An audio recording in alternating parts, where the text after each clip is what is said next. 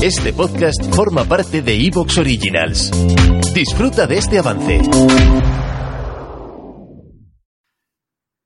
Hola amigos, bienvenidos a Niebla de Guerra. Hoy nos vamos de nuevo a las tierras del sur, a las tierras de la Confederación, a las tierras de la eh, secesión dentro de esa guerra civil norteamericana.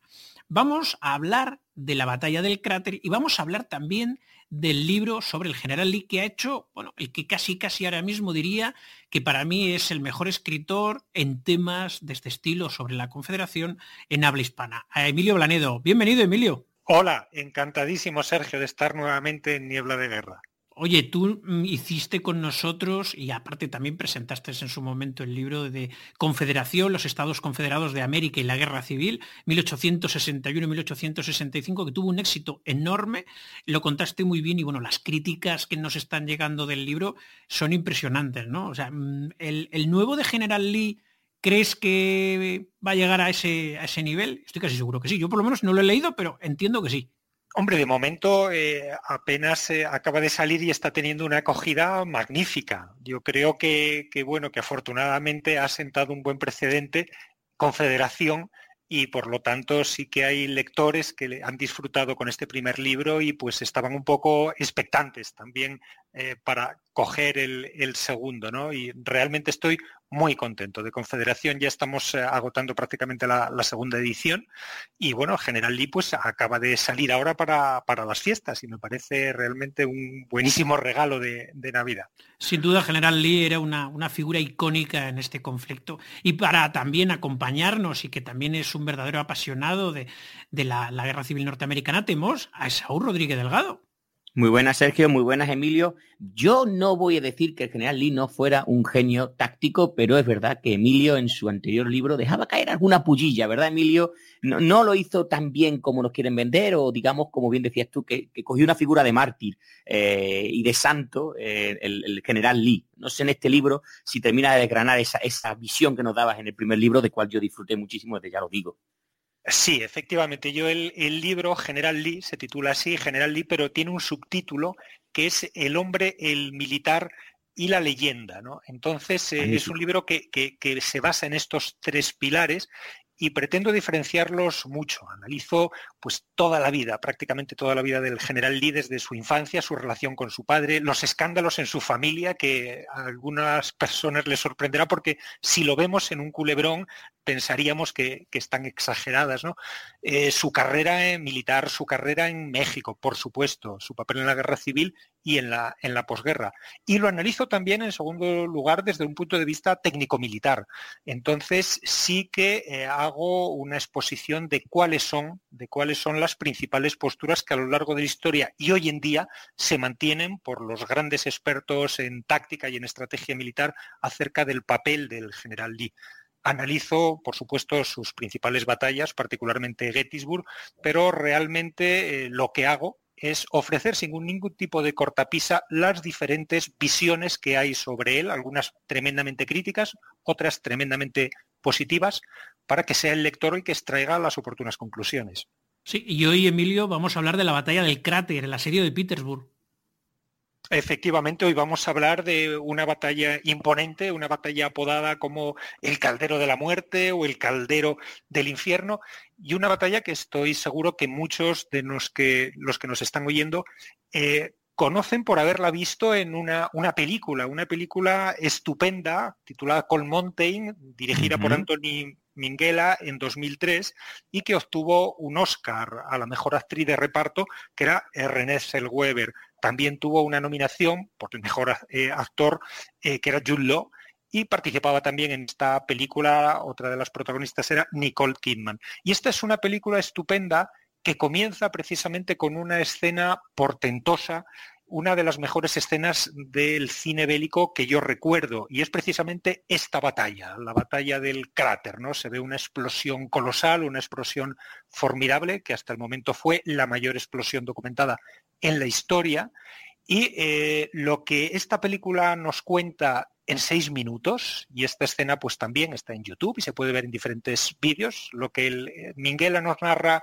cinematográficamente en seis minutos en realidad ocurrió a lo largo de ocho horas y media que espero que podamos pues eh, desgranar también para quienes están, nos están oyendo en, este programa. Pues amigos, si queréis que nos vayamos a la batalla del cráter, al asedio de Petersburg, al caldero de la muerte, comenzamos atacada la guarnición del fuerte Santer de los Estados Unidos. Hasta ahora ha estado siendo bombardeada por la artillería de los Estados Confederados en rebelión. Nuestra nación ha sido atacada sin provocación. Y ahora estamos en guerra. Que Dios proteja y preserve a los Estados Unidos de América. One minute.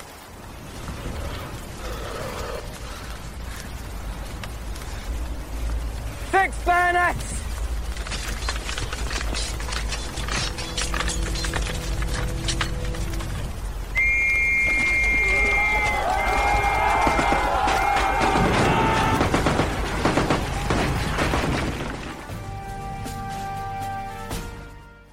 Cuando crucen el camino, caerán bajo la artillería de corto alcance. Fuego de metralla. Miles de trozos de metralla abriendo brechas en las líneas. Soy Sergio Murata y esto es Niebla de Guerra. Algunos cargan y cargan, pero no disparan, simplemente cargan. Algunos vuelven a casa con siete u ocho balas en el cañón. Podcast de historia militar, hecho por aficionados para aficionados. Las armas y los hombres que las empuñaron, las batallas, los combates, los episodios históricos que han marcado la historia de la humanidad únete a nosotros y escucha Niebla de Guerra.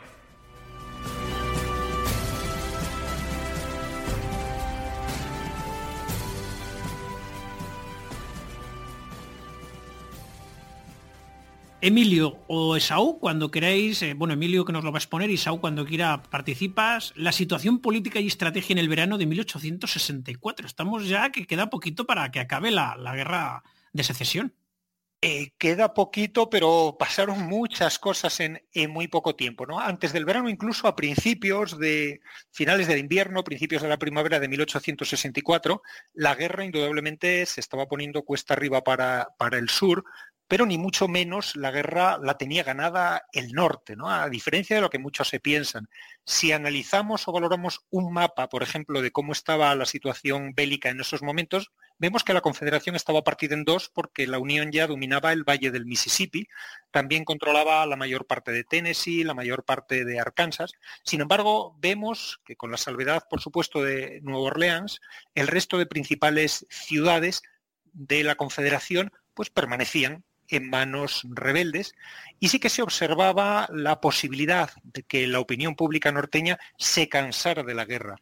Y en esos momentos había una perspectiva política muy importante, que eran las elecciones presidenciales de noviembre de 1864.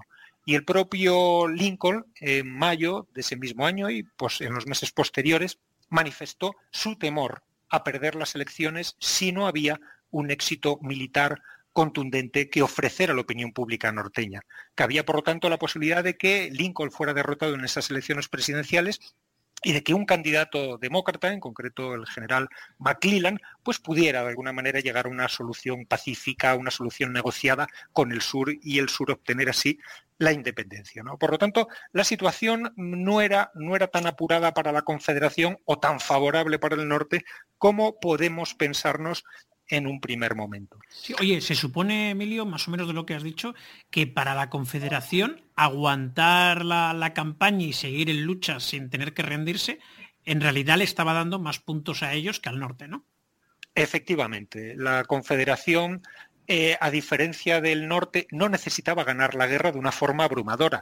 Esto es algo que siempre menciono cuando se habla de eh, pues, la relación de fuerzas entre el norte y el sur siempre digo que esta relación de fuerzas, esta superioridad norteña tiene que matizarse, porque los objetivos bélicos del norte eran distintos a los del sur. El norte tenía que derrotar de una manera abrumadora a la Confederación, tenía que ocupar todo su territorio, 5.600 kilómetros de costa, un territorio inmenso. Tenía que quebrantar, por lo tanto, de una vez por todas, ocupando todo su territorio a estos estados rebeldes. Sin embargo, a la Confederación le bastaba con resistir para ganar. Por lo tanto, la Confederación, desde este punto de vista, lo tenía más fácil.